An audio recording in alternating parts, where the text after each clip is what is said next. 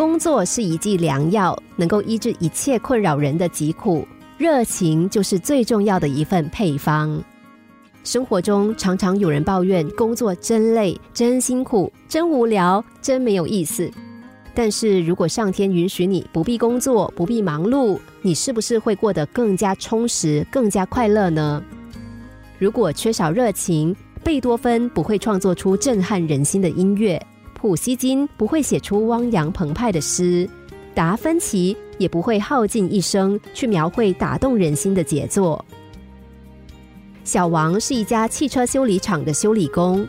从进厂的第一天起，他就开始喋喋不休的抱怨说：“修理这工作太脏了，看把我身上弄的，真累呀！我真的讨厌死这份工作了。凭我的本事做修理这份工太丢人了。”每天他都是在抱怨和不满中度过的。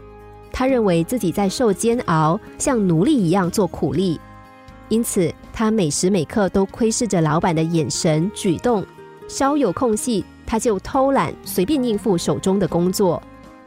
几年过去了，跟他一起进厂的三个工友，各自凭着自己的手艺，或另谋高就，或被公司送进大学进修了。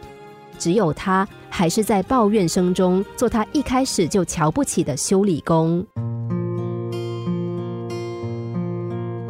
把工作视为不幸、苦难的人，他永远也享受不到成功的甜蜜。心灵小故事，星期一至五下午两点四十分首播，晚上十一点四十分重播。重温 Podcast，上网 U F M 一零零三 t S G。